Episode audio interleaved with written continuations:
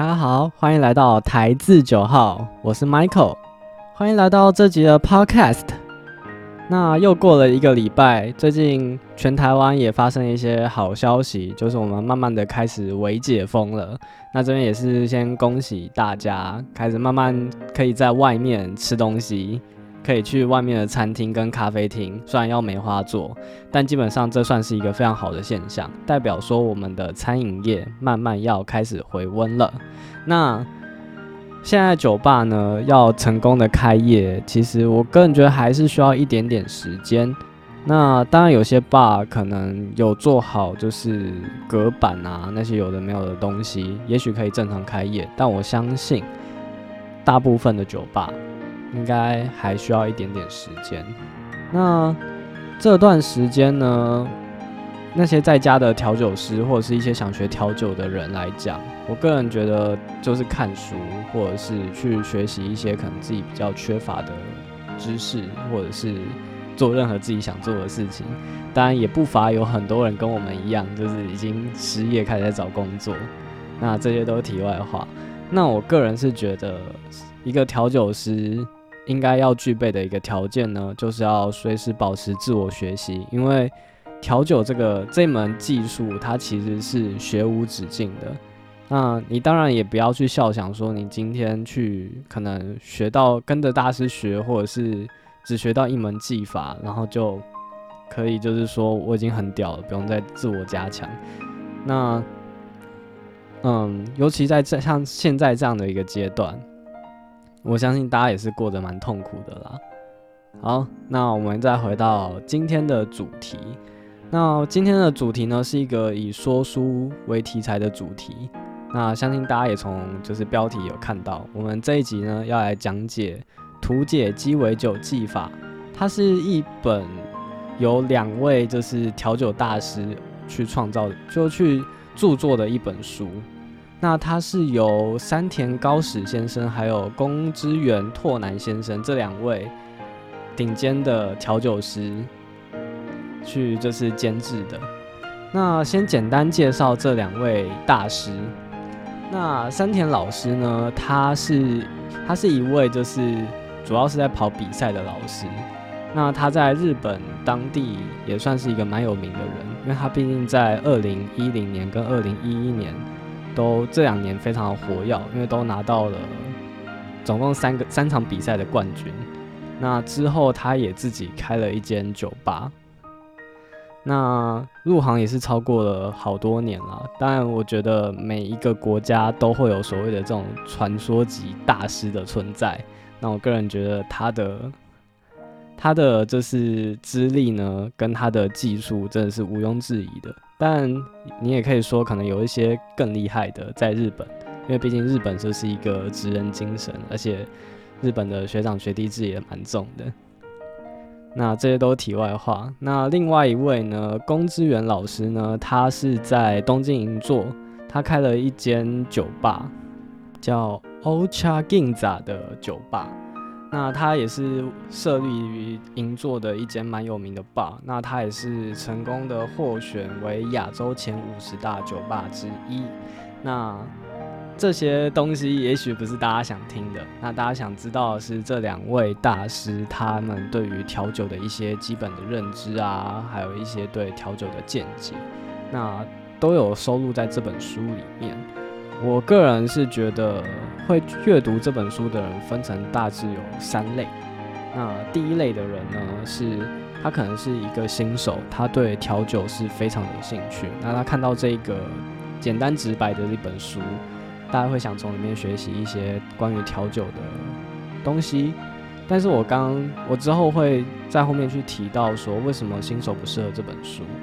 那另外一种呢，是他可能刚开始接触酒吧，那他也许是一个外场的，就是酒吧人员之类的，反正他就是刚接触，那他对酒已经有一点基本的认知，那他可能也是身处在业界的一份子。那像这样类型的人呢，我个人是觉得相见恨晚啦，应该早点见到的。那。另外一种呢，是他已经在这个行业已经有很长一段时间了，也就是我们所谓的业界老手。我个人觉得也是蛮适合去入手这本书。虽然啦，以一个虽然我自己也不是很厉害，但从我去阅读这本书，我自己的感觉是这样子的：它里面大部分的东西都跟我学到的差不多。那有一小部分对于观念的部分，对于大家可以从里面学到得到的部分，我觉得比较多是在观念，就是它里面有一些对于自创调酒的一些见解，还有对味道的拼凑，我个人觉得受益良多。那至于其他更多的，像是一些比较细节的，像是器具的挑选啊，冰块怎么去切啊，或者是酒要注意什么，我觉得这些东西啦，如果你今天已经在业界打滚一段时间了，这些东西你不可能不知道。所以其实我简单的看完这本书，我个人觉得会去看这本书的人就分三类。那至于哪一类会受益良多呢？我个人觉得是后两者。那这边的话呢，我再聊聊关于我对这本书的看法。那这个 podcast 呢，主要呢我会讲的比较详细一点。那关于我自己对各方面细节的一些观点。那毕竟我们这个节目的时间比较长一点点。那我之后会在 YouTube 上面去。简单的去讲解我对于这本书的读后心得。那当然，因为 YouTube 本身它能给的时间变变得比较少一点点。那当然，影片也会相对完整。那可能啦，你就对于有一些人来讲，我觉得可以听这个听这一集呢，可以就当成在听电台，在讲一本书。我们现在就是一个说书人。在讲一本工具书，也是蛮奇怪的啦。那我虽然他这本书整本故事都没有什么故事可以说，但我可能可以讲一些我个人发生的事情，搭配这本书一起去讲。那也希望大家可以就是喜欢。那好，那这本书呢，我刚刚有讲过是三类人会去看。那我个人会这样说呢，原因是因为他对于一些技法上的要求是讲的非常细致的。例如像是他有讲到所谓的摇荡法，那摇荡法呢，因为它里面它有简单讲说，就有所谓的两段式跟所谓的一一段式，那就跟摇摆的角度有关系。那如果你本身对于就是这方面才刚接触的话，因为其实，如果以老手来讲，绝对不会不知道酒要怎么摇。那但是呢，但是呢，他其实讲的非常的细，因为他我从来没有看过一本就是调酒书有讲到说，就是他还把它画出来哦，就是有讲到说，就是把就是你要去怎么拿学可，然后你要去就是怎样去做摇荡。你你一杯酒，你哪杯调酒适合用？一点式的摇法，哪杯酒适合用两点式？中间到底要不要加旋转？还有你里面使用到的冰块，你究竟要用一颗大冰块去摇这杯酒，还是用两颗大冰块，还是用好几颗小冰块？我个人觉得说，我个人觉得见解是这样，你可以从里面学他的东西，因为我觉得他讲的东西有一部分是对的。那我觉得本来就是这件事情对大家的理解本来就不一样，像像是你要去了解说冰块它在 shaker 里面，你今天用少少量的冰块去摇，跟大量的冰块去摇，究竟你所带来的差别是什么？那稍微可以用凭空去想象一下。那我觉得说对于新人来讲，他们未必有办法去了解到这么多。因为我当初在学 shaker 的时候，也是非常的花非常多的时间。那我前面有在听我频道的观众，应该也有知道，我学了非常长的时间。那也是说来惭愧啊。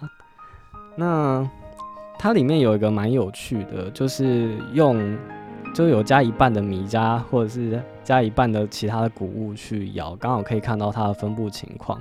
这件事情其实我很早就知道了，甚至在 YouTube 影片上也有。那最早的话，最早的话，我印象中是在某个花式调酒的频道看到这种就是训练方式。那当然我知道这个方式在业界已经有流传了一段时间。如果你已经开始在酒吧工作，而且是一个正规酒吧，有一定实力的酒吧，基本上都是这样教的。那这是只是其中的一个方式，当然，我个人是觉得啦，调酒知识是非常重要的，因为它其实大部分的调酒都是需要使用到摇荡法，所以它里面才用会用这么多的篇幅去讲摇荡法的各种不一样。因为大家你去网络上面看到这是摇酒的，就是教学，你会发现千奇百怪啊，真是千奇百怪。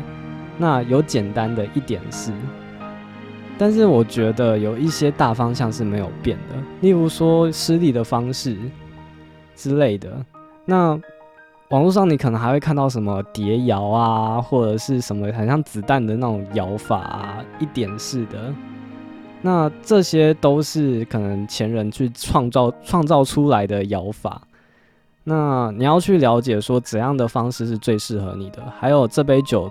你想要呈现的方式哪一种是比较合适的？好啦，那我这边简单的看一下，我随便翻个一页，因为我毕竟不可能把整本书都讲完。那像它里面的话呢，我觉得蛮有意思的是说，里面有讲到说你冰块跟酒液是怎么在里面做移动的。我觉得对于刚开始学就是所谓的调酒，就是。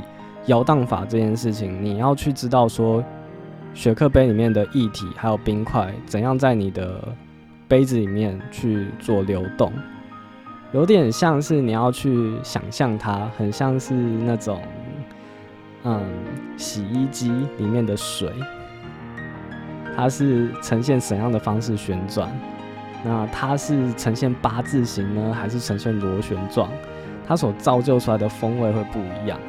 那你也要去清楚说为什么要做摇荡这件事情。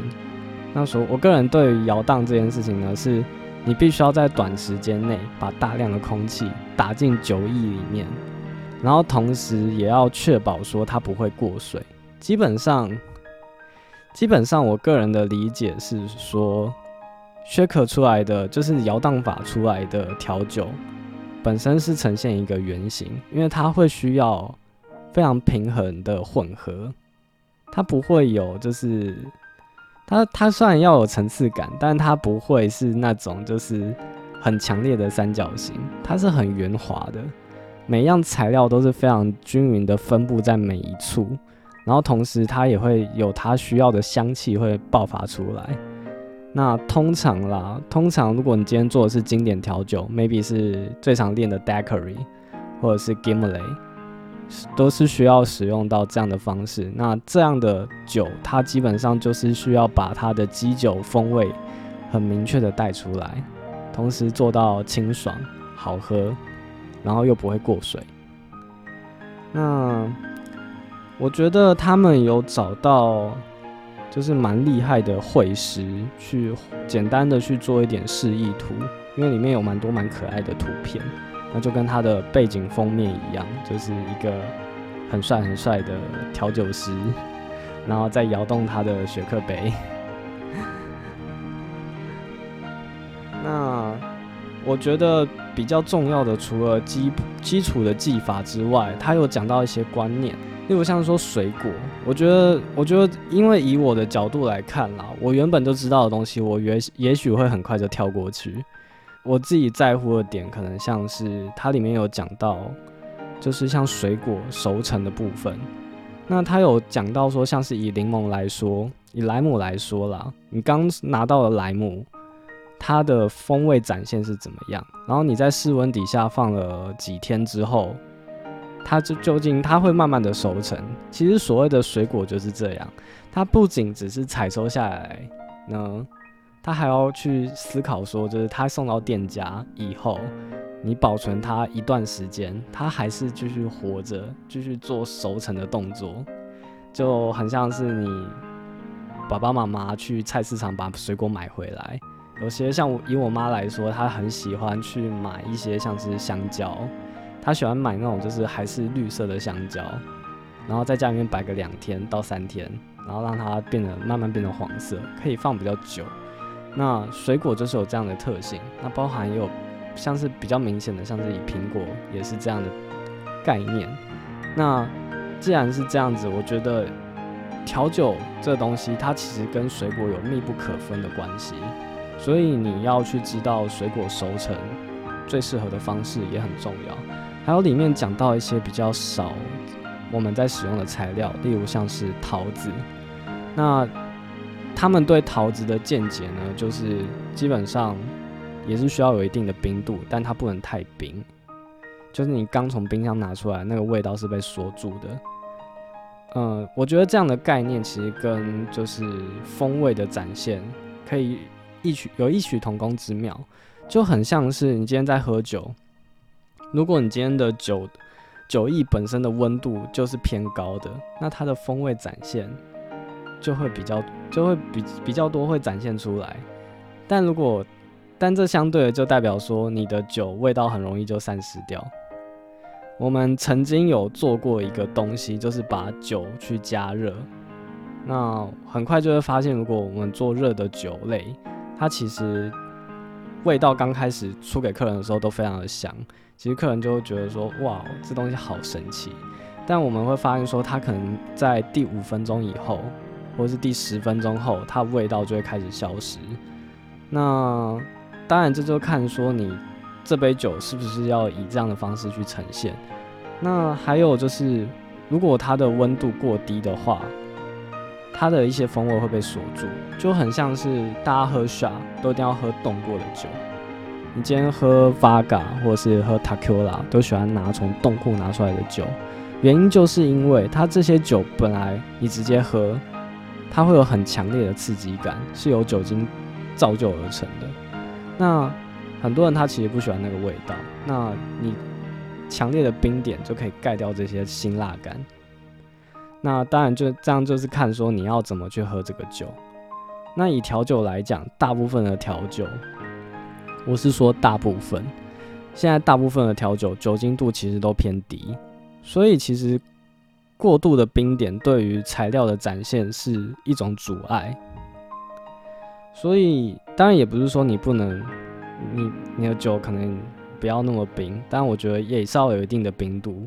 我觉得最合适的温度是坐落在可能可能四度，我觉得是最好的，就可能它接近零下。那这样的好处呢，就是它既可以锁住味道。也不会让味道流失的太快，然后同时也可以展现出它该有的风味。当然也是要看说你今天是要做什么样的调酒，你今天用到什么水果，而去判断。再来，我要讲到关于本书的一个重点，就是它有在强调所谓的五味，就是酸甜苦辣咸这五种。那他们，他我觉得他有他使用的方式很像是。嗯，那种就是五行的概念，因为它总共有五种味道，然后所所谓的相辅相成。那影片的就基本上等一下之上的影片里面也会详细的讲到这个部分。那所以这个部分的话就简单的看过。那大家可以用这样的方式去理解，说就是我今天的味道要去怎么样的做搭配。你今天如果用咸味的话，是否能带出一些酸感？然后使用到一些比较偏辛辣感的东西呢？能不能增加你的咸味？那这是一个相辅相成。那如果你今天可能酸加的比较多，那你是否要加多加一点糖，去抑制它本来过酸的情况，然后去做到一个阴阳调和？那我觉得这个概念呢，还蛮重要的。因为我以前呢有听过一个说法，就是味觉拼图，我有点忘记这在哪里听到的，应该也是很很有名的大师啊。但这个是我在刚接触调酒的时候听到的。所谓的味觉拼图呢，就是我今天把我想要呈现的味道抓出来，把它像拼图一样拼上去。那这样的一个方式呢，刚好在书中有有一段有讲到。就是它是以水彩画跟油画的概念去去发想的。那我个人是觉得说他讲的方式呢，也是蛮有意境的。那我个人是觉得说，你今天当调一个调酒师，也是需要有一定的艺术天分。那他用这样的方式去讲呢，我觉得啦也蛮好的。像是以水彩画为例，就很像是我今天如果要使用一个水果作为主基调，那我势必就是不能让它的分量太少，那不然它会被其他的味道、其他材料给带掉。那如果我今天呢是要用味道比较重的东西，它就很像是一个油画，它很黏很腻，变成说你要做到层次感非常容易。我个人另外一个理解啦，因为我对我自己去看到这一段，我自己的理解是这样：今天如果你今天使用的都是弱性的材料，可能你今天用到的是什么西瓜、水梨这种味道很淡很淡，然后你基本上就是很难去体验里面风味的那种那种材料。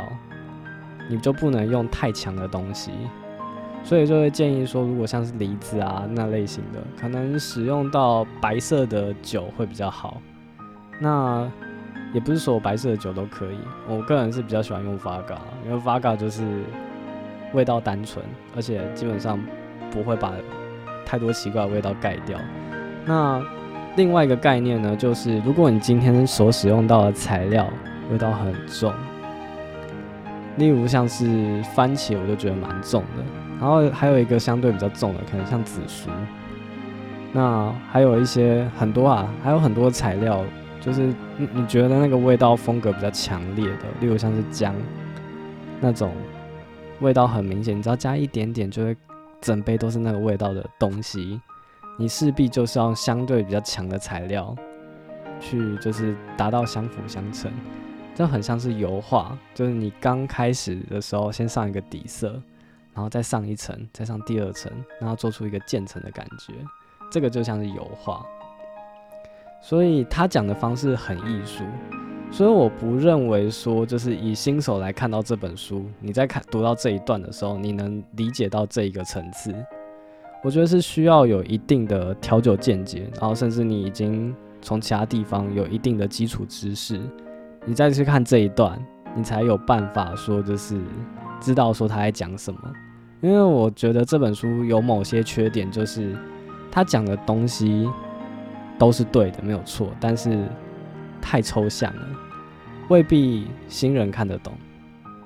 所以我当然也不是说，可能你刚开始学调酒就不要买这本书啊什么的，我不会讲这种话。但我个人是觉觉得啦，你可以先买，你可能会看不懂。但是你可以再回来看第二次、第三次、第四次，这很重要。这有点像是你学生时期你在学习一样专业的时候，你买的工具书，它就是一本工具书。讲白了就是工具书。你放在家里面，可能今年看完，然后你学完一整年的调酒之后，再回来看这本书，你会有新的感觉。所以对我来讲，这本书当初在评论上看到的时候，我一开始。觉得它封面蛮朴素的，然后对我来讲啦，如果是在网络书店看到这本书，我也许不会买，但因为它的好评真的比较多，所以我最后下单收到货之后，也研读完里面的内容之后，我觉得真的是为之一亮。这本书呢，如果已经有开始在业界工作的人呢，我个人非常推荐，一定要入手一本。那我也不会觉得说你一定要把它当圣经看，因为我觉得里面有点像是两位大师他们毕生对于调酒的理解是这样。但是这个世界上其实有这么多个调酒师，他们对调酒的见解一定不只是这样。当然这也某方面也是一个问题啦，但我觉得这也是蛮合理的。我相我相信这样的一个状况也不存在于调酒这个业界，应该很多行业很多行业都是这样。那这边的话呢，我在做一个简易版的总结。那总结来讲呢，我个人是像前面说的，我非常推荐已经开始入行，甚至已经有一段时间在学调酒的人去看这本书，因为这本书所讲述的细节，我觉得都是非常的到位。那也算是我当初如果在学的时候，我有看到这本书。我可能可以不用花这么多的时间去，就是就是就是去知道说我要去怎么做。那我反而是已经都会了那些道理之后，才去看到这本书。我觉得也是，可能也是命啦。那我也是很感谢可以就是看到这本书，因为它是二零一八年出版的，刚好也是我刚入行的时候，可能是那时候这本书没有到很红吧。那最近可能有神人把它挖出来，然后推荐给大家。那。我个人的话呢，我个人的话是觉得说，我个人的话是觉得说，你可以买一本回来回家试试看，然后也许会看不懂，那可以互相切磋。因为以我来讲好了，我们当初在酒吧里面学酒的时候，其实很多时候前辈教给我们东西是很有限的。我自己印象深刻的是说，我刚开始学的时候，因为我当初到我原就到我原本那间店工作，然后我是有一定的基础的。那我所谓的基础呢，其实也没有到很厉害，就是我知道经典调酒，我知道基酒是什么，就是一些比较基础的东西。但是这些东西，如果你今天要拿来从业的话，远远不够，因为学校也没有一个非常系统性的教学。那我这边再讲的更难听一点，我我觉得，我觉得某些学校的影调课，他们可能基础是从影调丙级开始教，我觉得跟我觉得有教跟没教是一样的。我知道这边可能会引战，但这是我个人的感觉。那我相信几年后，也许调酒文化越来越强盛之后，这样的境况会被改变。那我觉得也非常可惜啦，因为其实很多的很多的大学生，他们在找酒吧工作的时候，都是说我希望来学调酒，但是也有很多店家是这样想啊，我今天花钱聘请你来，结果你说你要在这边学东西，为什么不是先学好再来？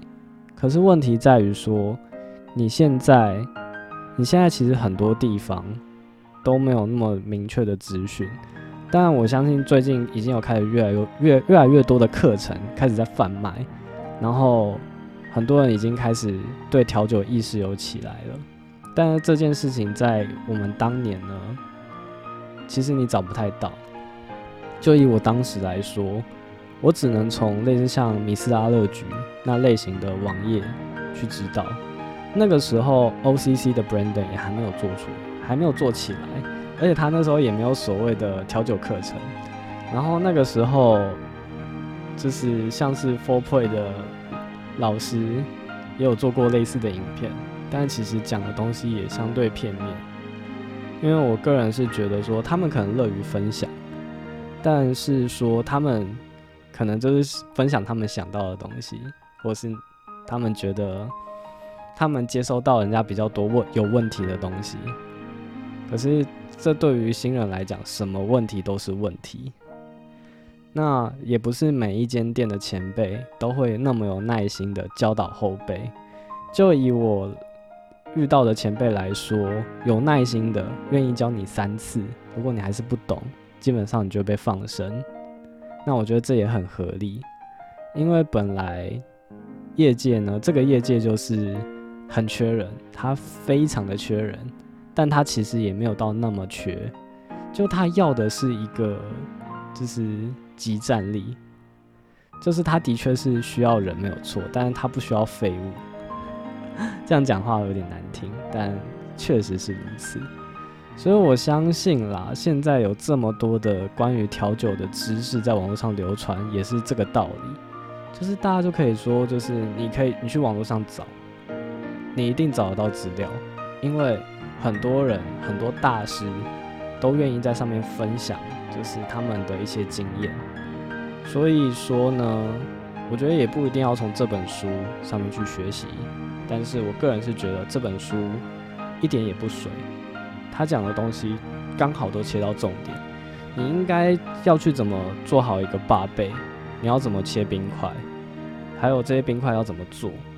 然后还有一些就是水果，你要怎么去制备？然后酒的部分，它甚至每一杯经经典调酒比较常出的那几杯，都会很详细的跟你讲说一些细节。当然我自己个人是这样想啦，这本书你可以做到八九分，但你未必能做到十分。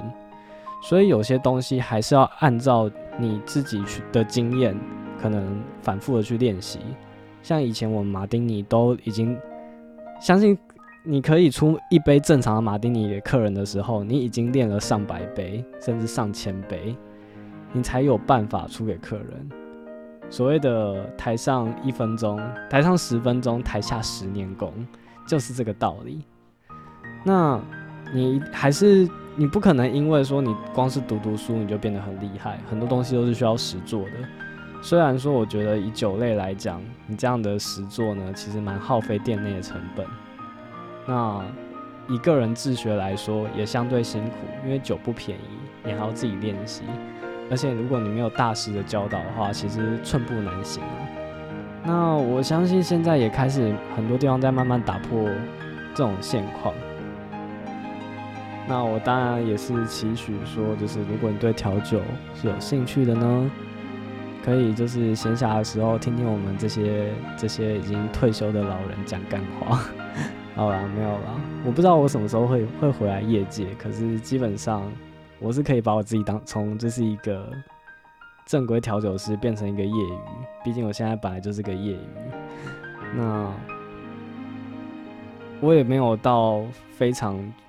觉得自己非常厉害，所以如果我讲的内容呢，本身如果你不看好，或是觉得不喜欢，我也是欢迎底下再私讯给我，告诉我我哪里讲的不好。因为我个人是这样想，就是今天你不管是在业界的老手还是怎么样，你总是要需要学习的。你今天就算你今天真的很屌，你今天就算是什么 World Class 的世界冠军。你还是要不停的去学习，因为酒类这个文化推陈出新，甚至现在很多很多的酒都是由料理而来的，像什么沙拉风格的调酒，那或者是三杯鸡调酒、卤肉饭调酒这些东西很新潮，但当然啦，以一个大众市场来讲，那些东西能不能活下去，那是两回事。只是说呢，我想说的是，调酒这个东西已经越来越盛行了。那我能在这边有一个平台，然后分享我个人的一些观点，我觉得也是非常幸运。虽然我不知道有多少人会看，那喜欢的话呢，就去我们的 YouTube 频道多观看。然后 Podcast 呢，我还是会每周更新。那。毕竟这东西比较轻松一点，那你就当做在听电台就好。那喜欢的话呢，可以在底下留言，甚至如果想要听的题材，也欢迎寄信给我。那我们会尽量每周更新。那当然，我现在还是老问题没有被解决掉，那我们还是要继续努力。那谢谢大家的收听，那我们下礼拜再见喽，拜拜。